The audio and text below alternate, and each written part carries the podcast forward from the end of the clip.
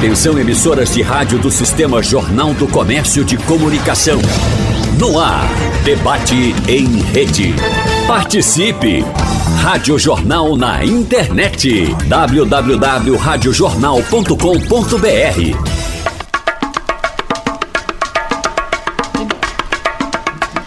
O Tribunal de Contas de Pernambuco apresenta a conclusão de um levantamento baseado na resposta de 172 das 184 prefeituras do estado, no qual aponta que apenas 28 cidades têm o marco legal pela primeira infância.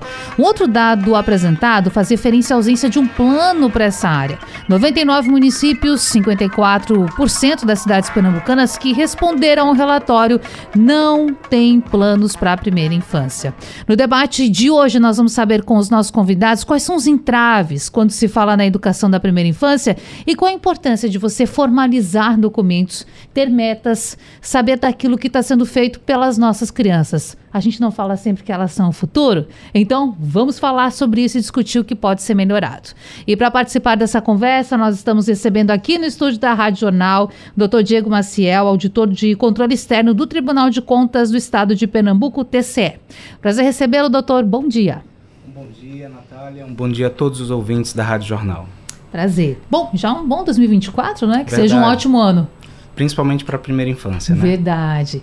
Também aqui no estúdio com a gente, Mirela Araújo, jornalista titular da coluna Enem Educação do Jornal do Comércio, que está pesquisando muito sobre esse assunto e sabe bastante, viu? Vai contar muito aqui para a gente hoje. Bom dia, bom novo ano. Bom dia, Natália, bom dia, Diego, e bom dia a todos os ouvintes da Rádio Jornal. É um prazer participar de novo com vocês. Prazer é nosso. Participando com a gente pela internet, nós estamos aqui lhe vendo, daqui a pouco vamos ouvir também. Rogério Moraes, diretor do Instituto PIPA, para conversar com a gente também sobre esse assunto. Bom dia, doutor, tudo bem? Bom dia, bom dia, Natália, bom dia, Mirella, bom dia, Diego. Bom estar aqui com vocês. Só para matar a curiosidade da nossa audiência, o senhor fala com a gente de onde? Do litoral do Piauí, Parnaíba. Ah, tá certo. Então depois do debate o senhor vai curtir uma prainha, é? Vai aproveitar um pouquinho? Exatamente, exatamente. Estamos aí nas férias. Ah, abriu um tempo para nos atender aqui. Que maravilha. Agradeço, viu, doutor Rogério? Prazer recebê-lo, porque educação é assunto sério, então prazer também tê-lo por aqui representando o Instituto.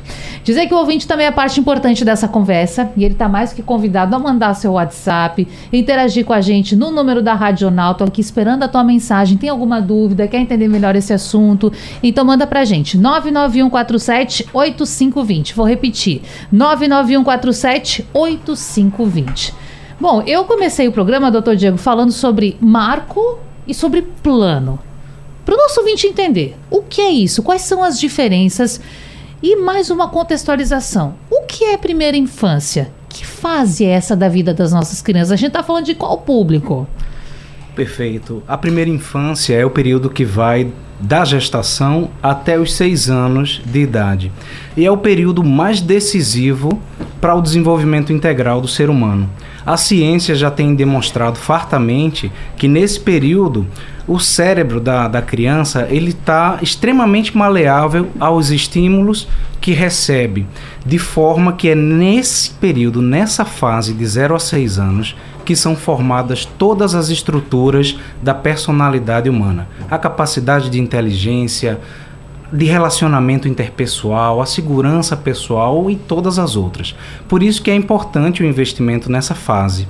E o marco legal, ele é uma lei que traça as diretrizes para a construção de políticas públicas para esse público, de 0 a 6. É uma arquitetura de como aquele ente ali, seja o município, o estado, ele vai trabalhar essas políticas, porque a política da primeira infância precisa ser uma política integral para contemplar a criança em todas as suas dimensões e uma política intersetorial, integrada entre os diversos setores. Já o plano municipal pela primeira infância, ele também é uma lei, mas com um, uma vigência determinada, normalmente por um prazo de 10 anos. E através desse instrumento são organizados os programas, as ações, os investimentos uhum. né, para a primeira infância, de acordo com a realidade daquela localidade, de acordo com o um diagnóstico feito sobre quais são os principais desafios em cada região, em cada localidade, para a gente melhorar a qualidade de vida da, das crianças, né, de 0 a 6. Perfeito. E aí o senhor fala sobre diferencialidades, diferentes regiões, diferentes formas de economia, isso tudo interfere, porque cada cidade tem seu desenvolvimento. Você pensa Recife com o seu PIB, é, com a sua forma de desenvolver a economia, com suas prioridades de investimento, enquanto Salgueiro tem outro totalmente diferente. E essas diferenças que a gente precisa compreender agora para entender o que está sendo feito com essas crianças, né? O que está sendo ofertado ou pensado para elas, né, Mirella? E é, é, importante a gente destacar que quando a gente fala da primeira infância, a gente está falando de setores que devem trabalhar de forma integrada. Uhum. Então, a gente está falando de educação, saúde, assistência social, economia, e é importante que os municípios eles tenham essa compreensão, inclusive até para a questão dos dados, né? Porque a gente sabe que a coleta de dados ali, às vezes, tem uma dificuldade né, desses órgãos obter porque são áreas diferentes. Então, quando você tem uma disponibilidade né, da, da real situação do município nestas áreas que envolvem a primeira infância, fica até, diria mais fácil, mas fica mais. É, digamos assim, vou colocar essa palavra mais fácil, mas assim, mais acessível, uhum. né, para que as ações possam ser efetuadas de fato. Até porque, Rogério, tem-se no Brasil uma legislação que estabelece o investimento mínimo que os governos precisam fazer em áreas essenciais, como, por exemplo, a área da educação. A gente vê que há cobranças, que há fiscalização nesse sentido. É claro que estados e municípios podem investir mais do que o percentual, que, se eu não me engano, é 25%, não é? Isso. Agora, já que o senhor tem uma visão bastante ampla do assunto, representa o Instituto com atuação não é, nos estados, eu gostaria de saber como é que está essa situação no Brasil? O que, que o senhor tem de informação? Que daqui a pouquinho a gente vai entrar nos dados aqui de Pernambuco, que a gente já pincelou um pouquinho aqui na nossa abertura. Mas como é que está o Brasil quando a gente fala de marco, de plano para a primeira infância? É, Natália, é, em relação ao Brasil como um todo, o nosso estado não está mal em relação à média do Brasil, em relação à construção dos planos municipais de primeira infância. Né? Hoje, aqui em Pernambuco, nós temos 46% dos municípios que responderam à pesquisa do tribunal, que foi a primeira pesquisa feita por um órgão público né, aqui no estado do Pernambuco, levantando essa, essa realidade, então foi muito importante. 46% possuem planos municipais da primeira infância. A gente não tem um número oficial do Brasil, a uhum. gente tem uma plataforma organizada pela sociedade civil, que é o Observa, que acompanha esse número a partir da autodeclaração dos municípios. E, em média, o número que a gente tem é mais ou menos 20% dos municípios do Brasil que possuem planos municipal, municipais da primeira infância. Falta ao Brasil ainda um, um, uma política nacional mais robusta, né, junto ao executivo, e nós tivemos aí ao longo dos últimos anos e últimas décadas muita força da sociedade civil. O judiciário também é um ator bem ativo nessa, política pública, mas falta ainda o executivo puxar uma política nacional mais robusta para que esses planos possam andar mais rapidamente nos estados e, consequentemente, mais rápido também nos municípios. Então, no fim da história, Natália, a foto de Pernambuco, no momento, na minha visão, ainda não é tão ruim. É ruim porque a gente quer que todo mundo avance mais numa prioridade absoluta, que é a primeira infância, né? Segundo nossa Constituição, artigo 227, é prioridade absoluta. Então, é lógico que todos deveriam ter, e a maioria ainda não tem. Mas esse número de 46% em relação ao Brasil é um bom número. Bom, e falando um pouco sobre a pesquisa, doutor, o que acontece é o seguinte: aqui até a gente abriu o programa falando que 172 prefeituras responderam. Lembrar que são 184. É um número elevado? Claro, quase que todas, não é? Exato. Na integralidade aqui do Estado. Mas por que algumas não responderam, para o ouvinte que está pensando isso? E o que pode acontecer agora, tendo em vista que algumas não repassaram essas informações? Pois é, é, o tribunal emitiu um ofício, né, uhum. né, é, com um link para o formulário, para ouvir os municípios, colher essa informação e a partir daí trabalhar algumas ações em benefício da primeira infância. É um esforço, na verdade, que o Tribunal de Contas vem fazendo já há alguns anos, né, que se intensificou muito na gestão de Ranilson Ramos e que vai continuar como prioridade absoluta na gestão de Valdeci Pascoal, que se inicia nesse período. Essas respostas, a taxa de resposta para uma pesquisa, ela foi satisfatória, mas a gente quer conhecer a realidade de todos os municípios, né? Então acredito que a gente precisa é, melhorar esse diálogo com, com os municípios, entender por que essas respostas não foram dadas, né? Ver a realidade de cada localidade, o que, o que é que pesou né, na hora de responder, de não responder. Então a gente precisa é, entrar, travar esse diálogo para que a gente tenha cada vez mais uma, uma conversa né, no sentido de poder contribuir com a elaboração dessas políticas públicas. Né? O tribunal, além das fiscalizações, dos levantamentos que realiza, tem desenvolvido uma atividade pedagógica junto aos municípios. Foi disponibilizado ano passado capacitações via Escola de Contas do Tribunal para auxiliar os gestores municipais na construção dos planos municipais pela primeira infância. Nós temos, finalizamos o ano com mais de 800 matrículas nesses, nessas capacitações, em mais de 100 municípios pernambucanos. A partir de agora, nós vamos entrar em contato com essas equipes municipais e ver como é que a gente pode avançar. Né? Inclusive, junto de parceiros estratégicos como o Unicef, com quem firmamos uma parceria em agosto do ano passado, para chegarmos no, nos municípios com a rede da primeira infância, com uma sinergia de órgãos públicos e sociedade civil, para a gente alavancar essas políticas e melhorar a qualidade dos serviços públicos que são oferecidos a essa população que tanto precisa. Super importante, porque aí o, o levantamento, a pesquisa, ele é, ele é um elo de tudo isso, não é? Não é apenas Apenas não, porque fazer uma pesquisa, não é elaborar o estudo e depois computar todas, essas, todas as informações dá trabalho, claro, óbvio, isso dá trabalho. Mas não é tão único somente divulgar um dado que pode ser assustador, alarmante ou talvez nem tanto, mas é trabalhar isso. Eu gostaria que até de ouvir, porque a gente não combinou de fato nada, eu quero saber dessas prefeituras que não responderam, tem alguma que está no Grande Recife? Se o senhor lembra? Olha, é na região metropolitana a gente fez esse recorte por região. Sim. E nem todos os municípios que compõem a, a, a, região metropolitana possuem de fato um plano municipal, um PMPI já aprovado. Uhum. Então, acredito que nenhuma das regiões possui todos os municípios com essa política já é, elaborada e implementada.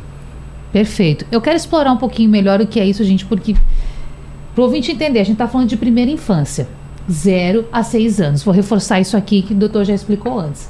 E por que é importante, né, Mirella, a gente explicar isso? Porque o ouvinte lá do outro lado está dirigindo, está em casa, está de férias, pode estar tá pensando assim: poxa, mas essa é uma faixa etária em que muitas vezes as crianças, por exemplo, não vão para a escola.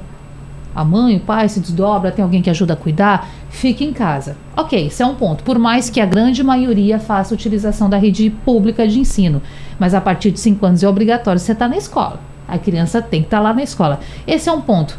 Levando em conta que a gente está falando muito desse início de vida, começo de caminhada, literalmente, que vai, portanto, da gestação até os seis aninhos de idade, por que, que cabe então as prefeituras pensar nisso, não é? A pessoa pode estar se perguntando: será que também não é um pouco de responsabilidade do pai, da mãe? Não. Por que, que tem que ter política pública? É isso que eu quero saber. Eu acredito que seja um trabalho, e aí volto a falar sobre é, uma questão integrada, né? Não é só a prefeitura que tem que pensar nisso, acho que é o Estado, é a União, né, para elaborar, porque a gente precisa garantir é, o direito do brincar, o direito à saúde, né? Existem avanços significativos voltados para a infância e vários estudos, e aqui eu acredito que a Rogério pode falar um pouco melhor é, pelo, pelo Instituto PIPA, que é desse retorno, né, que em outras é, discussões quando se fala de, principalmente de educação, do investimento que vem desde a primeira infância, que você tem esse retorno mais lá na frente, né? Então a gente está falando aqui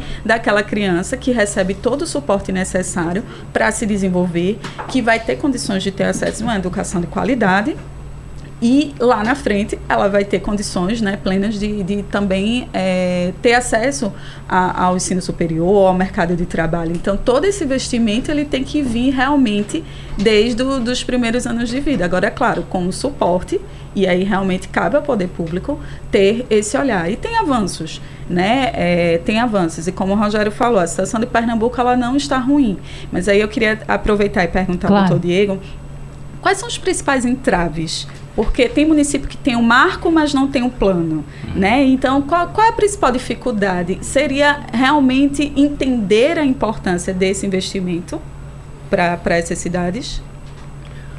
Olha, a principal dificuldade que nós temos identificado é a decisão do gestor em priorizar os direitos da criança.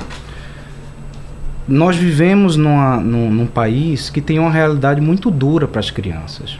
Né? E a Constituição, apesar da Constituição garantir no seu artigo 227 que os direitos da criança devem ser é, garantidos de, de forma absoluta, na realidade nós ainda temos muito que avançar. Né? Temos aqui em Pernambuco, por exemplo, é, de acordo com o último levantamento do Unicef, nós temos 73% das crianças vivendo em situação de pobreza. Então a gente precisa priorizar os direitos da, da, das crianças e isso passa pela decisão política, pelas políticas públicas, né? em, em conjunto com a sociedade, com, com é, é, ações de parentalidade. Nós temos aqui em Pernambuco 6% das crianças que nascem e no registro de nascimento tem apenas o nome da mãe. Né? Então a gente tem uma, uma taxa de ausência paterna muito grande. Então são vários aspectos que a gente precisa é, contemplar e a decisão de priorizar, ela precisa de fato ser o pontapé inicial para essa mudança. Sem, sem essa decisão política, sem essa vontade, sem esse compromisso de mudar a realidade das crianças, a gente avança muito pouco, na verdade. Esse é o principal desafio. Claro que temos outros, como você bem destacou, são, são ações que precisam ter é, é, uma colaboração entre os níveis da federação, né? Uhum. Claro que deságua no município, mas precisa ter uma articulação do município com o Estado, com a União, para garantir recursos, para garantir uma política pública estruturada, né? É, precisa também de capacitação, os gestores, os técnicos precisam compreender o que significa esse período, o que significa o investimento na primeira infância, né, que é, é, é o caminho mais seguro para a gente ter sociedades mais pacíficas, menos desiguais e mais felizes, inclusive.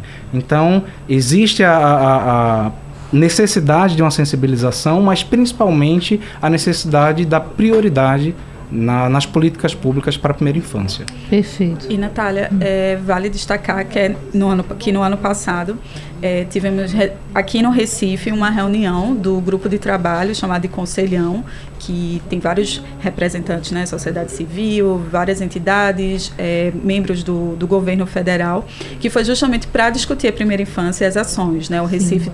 ali como exemplo de ações que, que podem ser replicadas a, a, a outras cidades, ao restante do Brasil. E após esse encontro, é, foi entregue um, um documento né, coordenado ali pela Priscila Cruz, do Todos pela Educação, ao presidente Lula falando, dando essas sugestões né, do que pode ser feito. E eu queria aproveitar a oportunidade para perguntar ao Rogério sobre a importância dessa sugestão com relação à política nacional para a primeira infância. Eu lembro que quando eu estava repercutindo esse assunto na coluna, eu entrevistei o Rogério, ele falou que o plano que a gente tem hoje, né, as, as bases que nós temos para elaborar essas ações, elas foram discutidas ali pela sociedade civil, mas que há uma necessidade de ter né, o, o poder público também também é, colocando né, a, a, a, as suas diretrizes. Claro. Então, eu queria saber qual, qual a importância que a gente tem hoje de ter essa discussão de uma política nacional e o que ela vai significar na prática. Exatamente, Mirela. A sociedade civil organizada teve um protagonismo, até então tem um protagonismo muito importante nessa pauta da primeira infância, né? que, como o Diego estava comentando, ela vem ganhando espaço né, na, nessa pauta política, num trabalho de advocacy, num trabalho de defesa dessa causa, muitas vezes feitas por essas instituições, todos pela Educação, Fundação Maria Cecília, que fizeram parte de um movimento onde se formou uma rede nacional da primeira infância, né, há mais ou menos 13, 15 anos atrás. Dessas redes, dessa rede nacional da primeira infância, foram desdobradas em redes estaduais da primeira infância. A rede estadual de Pernambuco é uma das mais antigas. Né? Hoje o Instituto Pipa está à frente da Secretaria Executiva da, da rede estadual da primeira infância. Então, a sociedade construiu um plano nacional da primeira infância que dá base a esses planos municipais, mas ele não é um plano aprovado em lei junto ao executivo, junto ao legislativo, em colaboração com o executivo. Então, ainda não tem uma força de lei nacional. É isso que está faltando para que a gente tenha uma força mais organizada, institucional, governo federal, apoiando os estados, os estados apoiando os municípios. Tá, do assunto que a gente estava falando aqui uh, uh, anteriormente, Natália. É, eu acho que talvez hoje o principal entrave é, para o município é ele se sentir seguro do ponto de vista de custeio e recursos para poder executar essas políticas que serão, serão desenhadas né, no plano municipal da primeira infância. Eu acho que o grande gargalo é custeio. E aí, quando o município se vê só, é, não vê como um apoio aí do, do Estado ou do governo federal, ele se sente com menos coragem de fazer. Então, esse, essa discussão que está sendo feita pelo GT, pelo Grupo de Trabalho de Primeira Infância, que é uma, uma organização do conselhão do presidente atual, né, do governo, Lula, tem sido essencial para pautar, para cobrar que o executivo construa essa lei, né, esse plano nacional de primeira infância. E aí, como Mirella colocou, é, esse encontro, o primeiro encontro, o primeiro seminário para entender boas práticas do país foi realizado aqui em Recife. Recife tem boas práticas, né? aliás, o Nordeste, é, Teresina, Fortaleza, o Norte também, com Boa Vista, são os melhores exemplos de políticas públicas para a primeira infância. A grande linha é não precisa inventar a roda o Brasil pode aprender com o Brasil. E os melhores exemplos estão no Nordeste, em que pese o, contexto adverso, em que pese a maior desigualdade, né, que a gente tem aqui, a maior dificuldade, o maior desafio, mas é aqui onde está tendo a maior resistência, onde está tendo a maior luta e serve de norte para a gente construir isso a nível nacional. Então eu acho, como a Priscila fala, Mirella, que a hora é agora. Se a gente não fizer agora, não sei quando é que a gente vai fazer, mas a pauta está mais do que quente para a gente construir esse plano nacional em lei. Deixa só a gente entender melhor um pouquinho, Rogério. Como é que funciona então hoje? O município estabelece o seu plano voltado à primeira infância. A prefeitura faz o texto, precisa mandar para aprovação da Câmara de Vereadores. Como é que funciona isso? Ou a prefeitura institui esse plano sem precisar de aprovação dos parlamentares? Natália, ela pode fazer o plano através de um decreto, uhum. ela pode fazer um plano junto ao Conselho de Promoção e Defesa dos Direitos da Criança e Adolescente. Há, há municípios que, que optaram né, por esse caminho, por essa ferramenta institucional, mas o melhor caminho é enviar para o Poder Legislativo, para os vereadores, para aprovar esse plano em lei. Primeiro, porque ele vai ser mais forte. Uma lei é mais forte do que um decreto. E segundo, este plano, como tem ações que impactam né, na, no dia a dia da, da população, ele tem custo. Então, se ele tem custo, precisa necessariamente, é melhor né, que seja feito através de lei. Então, a recomendação da rede nacional, da rede estadual, do tribunal, é fazer o plano e aprovar em lei. Até porque é um plano com longa duração, né, de, de longo prazo. A gente recomenda também que seja um plano de 10 anos. Então, vai perpassar mais de um governo, mais de uma gestão. Então, para garantir essa força institucional, é importante que seja aprovado também né, na Câmara de Vereadores Municipal. Perfeito. Essa questão do, do orçamento é fundamental para a gente entender, porque, né, doutor? Aí você pensa aqui, claro, a gente está falando de plano voltado à primeira infância, falamos aqui sobre a educação, sobre desigualdades, mas você pode falar da saúde, por exemplo. O acesso a várias áreas. A gente não está tão única e exclusivamente falando aqui de educação, porque quando se fala muito se remete à educação. Mas não, está falando de várias áreas em que a criança, essa criança na faixa de 0 a 6 anos precisa de atendimento e de cuidado. E precisa de dinheiro para isso, né, doutor? Com certeza, isso, Natália. Fica à vontade, José, fica à vontade. Imagina, Rogério. Olha, sem Infelizmente orçamento... é outra área, eu só falo assim, infelizmente é outra Sim. área que a gente falha muito, e tem muitas lacunas, mas o Diego vai, vai complementar. Não, imagina. Sem orçamento a gente não tem política pública, né? A verdade é essa. Né? A gente tem, pode ter boas intenções, mas sem o recurso financeiro a política ela não se materializa.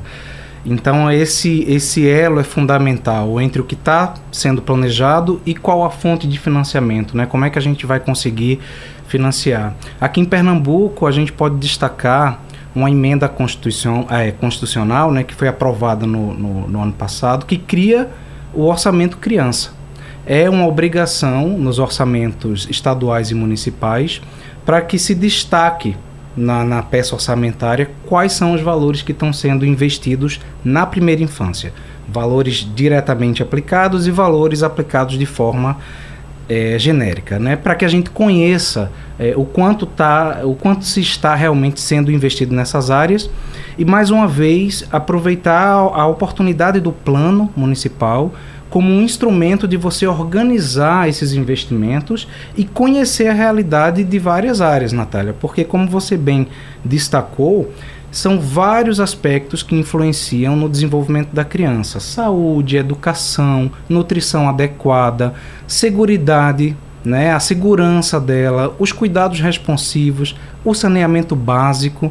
O saneamento básico, inclusive, ainda é o direito mais negado às crianças e causador de, de grandes de, de, de, doenças, né, que causam podem levar à morte, mas é um conjunto, é um conjunto de áreas que formam ali aquele ser humano naquela idade tão crítica que precisam de políticas públicas, do engajamento da sociedade para que sejam atendidas de a contento. Agora, doutor, esse programa de orçamento que o Estado criou, ele faz vinculação com aquele volume que você tem que investir, que os governos têm que investir, o 25%, ou tem nada a ver com isso? Isso aqui é um programa para a gente organizar quanto que está sendo investido na primeira infância, tem nada a ver com aquele recurso obrigatório que o Estado e o município têm que colocar, é isso? Na verdade, Ou está interligado? Está, exatamente, está interligado, né? Porque a primeira infância, ela, a educação infantil, ela praticamente abarca toda a primeira infância, uhum. né? Que vai do 0 aos 5 anos de idade, a, até os 3 anos na creche e a partir de 4 anos, de quatro anos na pré-escola. Então a educação infantil abarca toda, praticamente todo o período da primeira infância e os investimentos na educação infantil é, conversam diretamente com esse orçamento voltado para a primeira infância. Então é, essa iniciativa pioneira aqui do, do, do, Estado, é muito interessante que se diga, ela começa a trazer esse elemento da gente poder conhecer de fato é, como estão investidos esses recursos, né, em que áreas, em que ações, e isso é um elemento que, que traz uma contribuição grande para a gente conseguir é, é, esse financiamento, é, é, esse orçamento, garantir a prioridade verdadeiramente para as ações é, destinadas à primeira infância. E aí, Perfeito. Natália, para a gente entender também claro. a, a, dimensão da importância do orçamento, é, para este ano, né, é, a LOA ela prevê que serão mais de 2 bilhões de reais destinados para esse orçamento da criança. Isso corresponde a cerca de 4%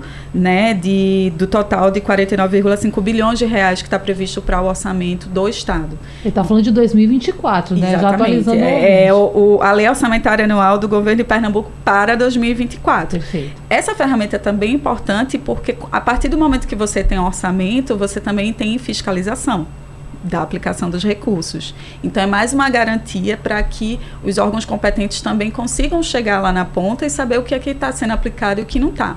E eu queria aproveitar, é, doutor Diego, para perguntar, a partir desse, dessa pesquisa que vocês fizeram, quais são os próximos passos que o TCE vai fazer para acompanhar a, a melhora, né, assim, dessa, dessa situação? Há uma é, pode ser punido o município que não institui esse plano ou esse marco? O que, que acontece a partir de agora? Olha, Mirella, a, o intuito dessa pesquisa e das outras ações que o tribunal vem desenvolvendo, né, inclusive com a, a parceria de, de do, da Rede de Primeira Infância, do IFAM de Fortaleza, do Unicef, ela tem um, um, um objetivo de ajudar nessa, nessa construção. Né, o, o, identificamos que a primeira infância precisa desse engajamento, precisa dessa união de forças e o tribunal vem buscando fazer a sua parte principalmente com esse olhar, esse olhar pedagógico, esse olhar de, de ajudar, né, de fornecer algum apoio técnico, pedagógico para os municípios nessa construção.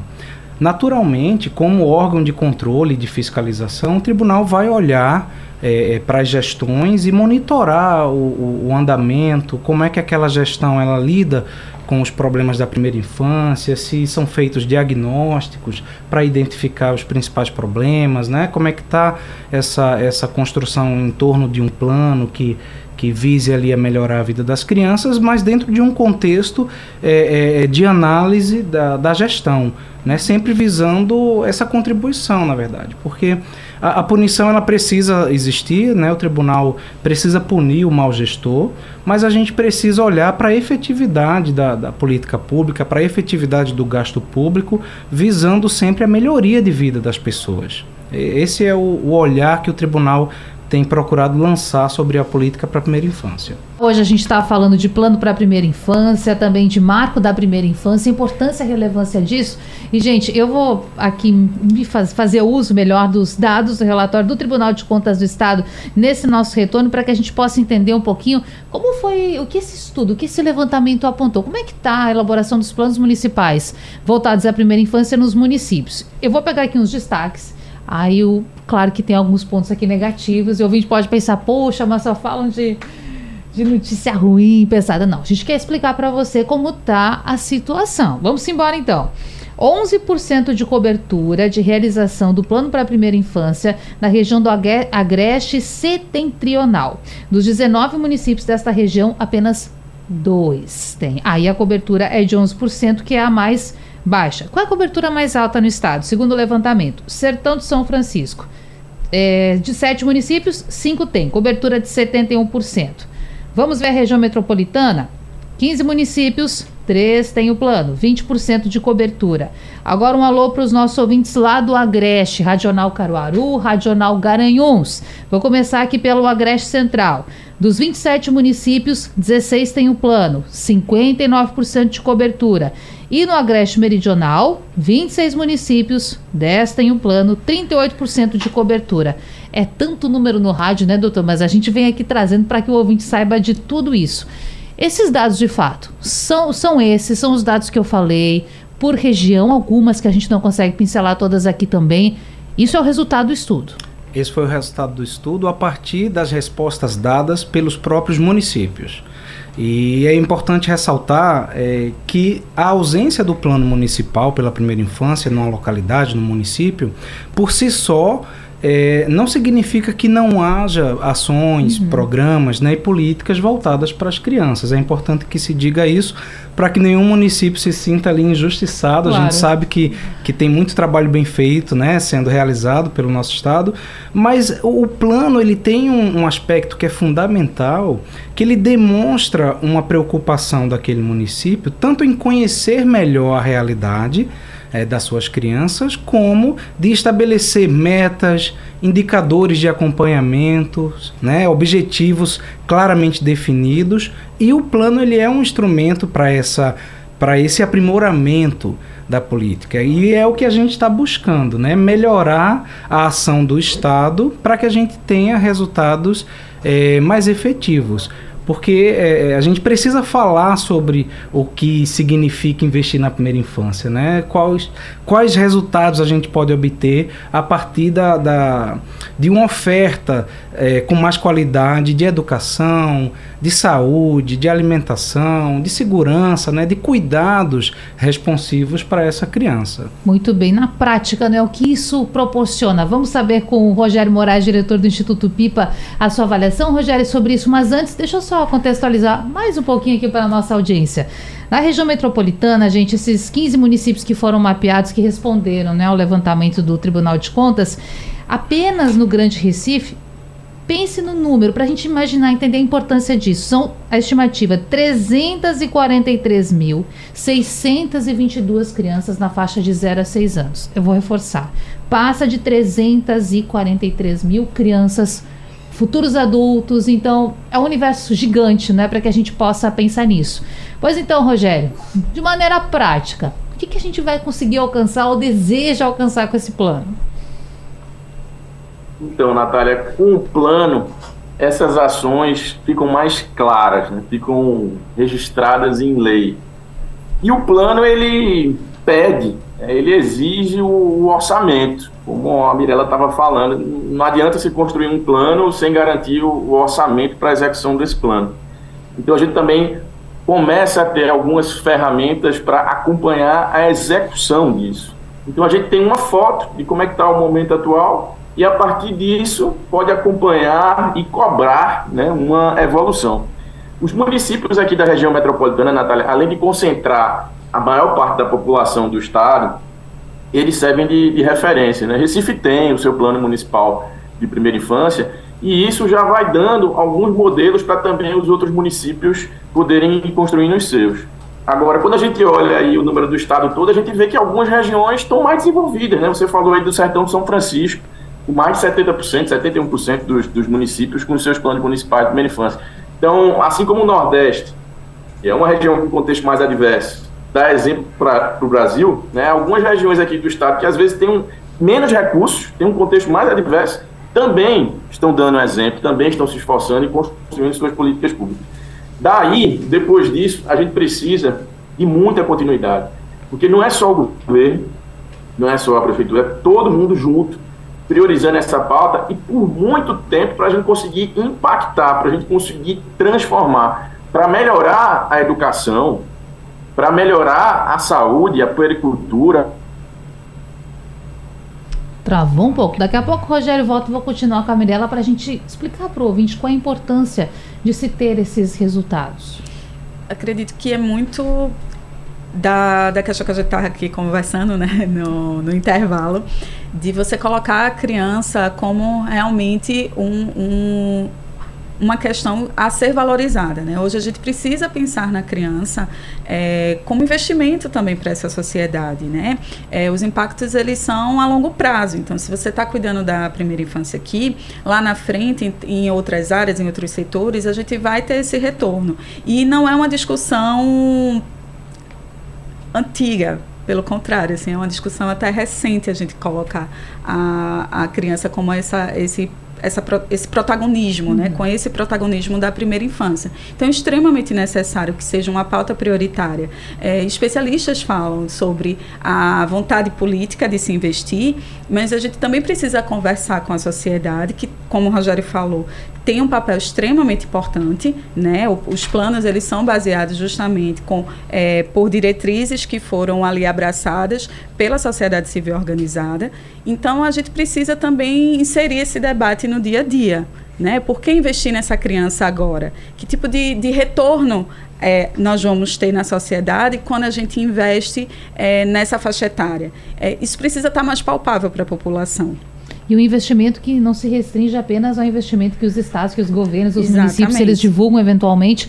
Quanto que, por exemplo, estou utilizando aqui né, o exemplo do estado, mas quanto que o estado é, investe por criança matriculada na rede pública? É importante? Óbvio que é importante, mas não é apenas isso, né? Tem que Exato. se investir numa cadeia toda. Mas, Rogério, você estava falando antes. Perdão pela, pela estabilidade ah, aqui da, da, internet hoje. É, mas pegando o gancho que vocês já estavam adiantando aí na conversa, eu vou dar um exemplo de uma política que, inclusive, a pauta está esquentando, deve ser debatida em 2024 e não depende só do governo, que são as licenças parentais, licença paternidade, licença maternidade ou licença de gênero neutro. A ampliação disso no Brasil está mais do que na hora. E isso tem um impacto muito grande no desenvolvimento infantil. Né? A participação do cuidador, o envolvimento, o vínculo dos cuidadores faz total diferença no desenvolvimento infantil. E isso envolve diretamente as empresas, porque isso também envolve um, um impacto de, de, custo, no nosso meu olhar, um investimento também, e de produtividade nas empresas. Então, as empresas precisam participar desse debate, entender esse debate, porque lá na construção da Constituição Federal, em 1988, o assunto da licença paternidade foi ridicularizado na hora da votação lá. Quando se brigou pelos cinco dias que hoje, né, é, fora empresas, órgãos públicos ou empresas que aderem à empresa cidadã, hoje a licença paternidade é de cinco dias. É muito pouco. E isso pesa muito para a desigualdade entre homens e mulheres no mercado de trabalho. Isso pesa muito para a mulher, para o retorno da mulher. Então, quando a gente fala, inclusive, de licença paternidade, a gente não está olhando só para o homem trabalhador, mas também para a mulher trabalhadora. Por isso que hoje no mundo a discussão é, é licença parental né, uma licença em conjunto aí do, do, do casal. Então veja a quantidade de pautas que envolve diversos segmentos da sociedade e é por isso que a sociedade toda deve estar envolvida nesse debate, para compreender a importância disso, a importância de realmente colocar recursos nisso e como isso pode transformar o nosso país. A gente quer tanto um futuro melhor né, para nosso país, para nossas crianças, e a gente só vai conseguir esse futuro melhor se a gente tomar medidas fortes nesse sentido. Perfeito. E aí, Rogério, eu queria aproveitar. É, diante do que a gente sabe que é importante né, é, defender na pauta da primeira infância, mas de forma mais simples para que a população também entenda né, os resultados. Quando a gente tem um, um investimento e um olhar voltado para a educação, né, para acolher essa criança, para garantir acessibilidade, quais são os retornos que, que a gente vai ter com esses investimentos, né? A gente colocar a criança como um investimento positivo para a sociedade. E aí na saúde, quando a gente garante também vacinação, garante as consultas regulares, né? Garante aquele acesso à criança, que retorno a gente pode ter? De, de, forma Isso. positiva. É. Fazer só um paralelo é. aqui da vacina contra a Covid-19 para a população infantil, que agora está no calendário. Então, reforçar sempre aqui: cuide da sua criança, leve para vacinar não só contra a Covid, mas contra todas as possíveis doenças. Rogério. Isso, isso, isso, Mirella. É um investimento porque retorna mesmo para o Estado, para a família, para a empresa, quem, quem quiser investir nessa, nessa área. Se você dá acesso a uma boa educação infantil, isso começa na creche, nos primeiros anos de vida, essa criança vai ter uma melhor trajetória escolar, ou seja, ela vai se alfabetizar na idade certa, ela tende a não repetir de ano, ela tende a não abandonar a escola mais na frente, ela tem mais chance de chegar no ensino médio, ela tem mais chance de chegar no ensino superior. É realmente como se fosse uma base, né? Quanto mais você cuida dessa base, desse alicerce, quanto mais firme esse alicerce, mais sólida vai ser a construção em cima disso. Então, traz retorno porque o Estado não vai ter esse custo com a repetência, com a evasão, traz retorno porque esse cidadão, quando chegar no ensino médio ou no ensino superior, vai ter mais renda, vai ter mais empregabilidade, o que também faz com que a economia gire. Do ponto de vista de saúde, se você cuida da vacinação, se você cuida da nutrição, amamentação, muito, muito, muito importante. Infelizmente, a gente ainda está enfrentando desafios com essa taxa de amamentação. Mas a amamentação melhora muito o sistema imunológico de uma criança. Essa criança tende a desenvolver menos doenças crônicas e a usar menos o sistema de saúde, a gastar, o Estado gasta menos com esse cidadão que teve a saúde cuidada nos primeiros anos de vida. Assim também no amor, no carinho, na proteção, no afeto. Uma criança que não passa por situações de abuso, de violência, que infelizmente também está crescendo no nosso país. Essa criança que tem cuidado, que, que tem amor ao redor dela, ela tende a ter um melhor equilíbrio socioemocional e diminui a chance no futuro ela vir a cometer algum ato, delito, ato criminoso. Então, tudo de fato retorna à sociedade, retorna ao Estado. Por isso que a gente chama e diz, e tecnicamente é, é um investimento. Né? Agora a gente precisa fazer isso a longo prazo. Que universo enorme né, de, de assuntos para a gente abordar. Enquanto o Rogério falava, doutor Diego, eu pensava o seguinte: naquela gestante, que por vezes tem um acesso, inclusive, difícil a um pré-natal, uhum. mora numa região muito isolada, ou que tem uma dificuldade, por exemplo, de horários está trabalhando, está com uma dificuldade de conseguir no horário que ela pode fazer a sua consulta, a unidade de saúde está fechada. Então, quando a gente fala de zero a seis anos, a gente está falando desde o ventre, como o senhor bem mencionou na abertura do nosso debate. Verdade. E a gente está falando também da mãe. Né? É, é preciso a gente ter em mente que você não consegue cuidar bem da primeira infância se você não tiver um cuidado especial com o cuidador, com a mãe principalmente. Então, os direitos da, da, da, mãe são fundamentais é, para a boa formação daquela criança. Então, o acesso né, a consultas de pré-natal. É, aqui no nosso estado, nós temos uma taxa de cobertura de 74% é, de mães que, que fazem pelo menos sete consultas de pré-natal, quando essa taxa deveria ser universalizada, né? Uhum. Então, o, o, a gente ainda vê uma realidade muito difícil, que são mortes de, de bebês de até um ano por causas que poderiam ser evitadas. Né? São as, a, os óbitos por causas evitáveis, que em 2021 ficou em 65% aqui em Pernambuco é muito triste, né? Então você sabe que de mil bebês que, que infelizmente morrem, 650, quase 700 deles poderiam sobreviver se nós tivéssemos uma, uma rede de cuidados é, mais qualificada. Né? Então, é um alerta que a gente precisa é, mudar essa situação. E realmente, em, como o Rogério estava destacando, envolve uma, uma, um retorno muito grande. Tem pesquisas, inclusive tem o ganhador do prêmio Nobel do, de Economia do ano 2000, que é o professor James Heckman. A pesquisa ganhadora foi uma pesquisa do retorno. Ele conseguiu mensurar, Mirella, o retorno econômico do investimento na primeira infância. Nossa. Então, de acordo com os estudos do Heckman, cada dólar que você investe na primeira infância isso retorna 7 dólares para o Estado, porque como o Rogério bem é, exemplificou, você vai ter menos gasto com política de segurança, com política de, de educacional, porque você gera ali, você começa a ter uma sociedade que tem uma capacidade de aprendizado, uma capacidade de sociabilidade maior. Então é preciso sim ter em mente né, o retorno e também, viu, Natália, a gente precisa pensar na criança como um cidadão de direito já hoje, do presente. É preciso investir na criança porque é direito dela ter esse investimento, né? ter esse olhar, esse cuidado é, é, como a Constituição garante, o marco legal, o ECA. Então a gente precisa ter em mente tanto o futuro que a gente quer e deseja e que as crianças merecem, mas também que elas são cidadãs do hoje. Né? A necessidade de investimento da criança é, na, na criança é urgente, principalmente pelas condições que nós temos. Nessa reta final de debate aqui na Supermanhã da Rádio Jornal, que interessante, né? Poder pensar o futuro e o presente. Essa é a mensagem que precisa ficar. Eu já vou passar a bola aqui para a Mirella, que quer fazer uma pergunta. E a minha pergunta é direcionada para os dois, né, que, que, entendem que tem esse domínio da primeira infância, que é com relação a como a gente conversar, né, como introduzir esse assunto dentro de uma realidade que a gente tem tantas crianças aqui em situação de vulnerabilidade, né? É, eu queria saber, doutor Diego, como é que a gente consegue né, destacar a importância de que aquela criança ela precisa estar na creche, que aquela criança, precisa ser vacinada, enfim, dentro de uma realidade de tanta vulnerabilidade, de tanta desigualdade.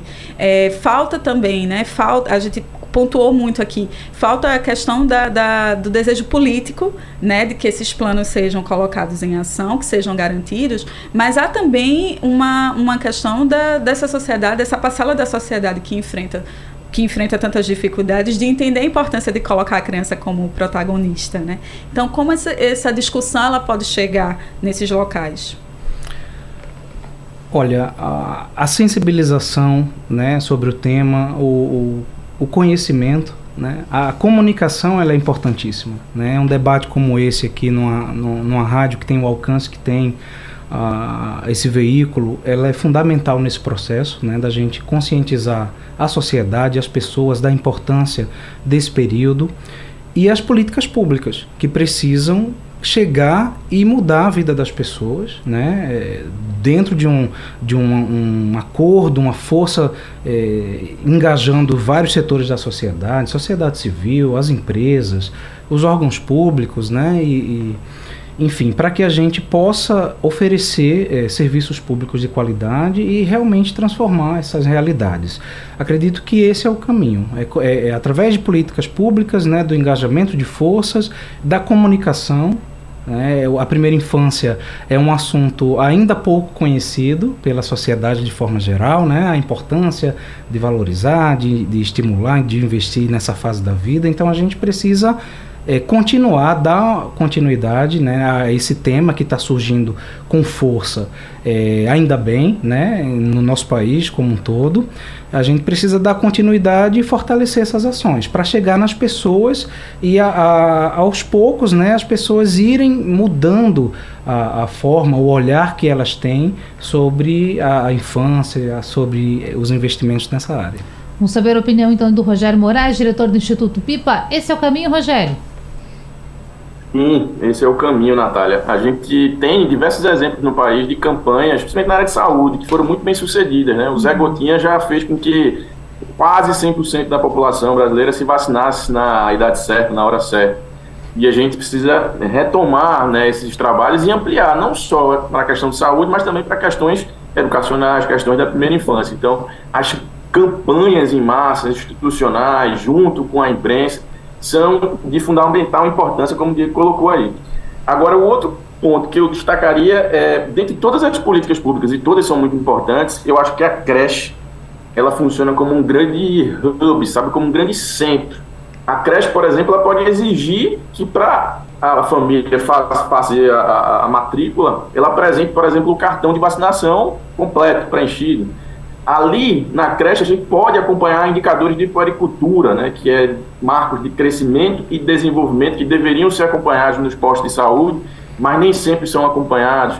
Então, logicamente, com recurso, com apoio, com trabalho né, multissetorial, através da creche a gente consegue chegar mais perto. Então, acredito muito na creche. E lembro né, de uma um pensamento que o Darcy Ribeiro falava na década de 80, para a gente diminuir o número de presídios, a gente precisa construir mais escolas. Na época, a gente estava longe de universalizar o ensino fundamental, ali dos 6 aos 14 anos, né? E o Brasil conseguiu vencer isso. Agora, o desafio é construir creche.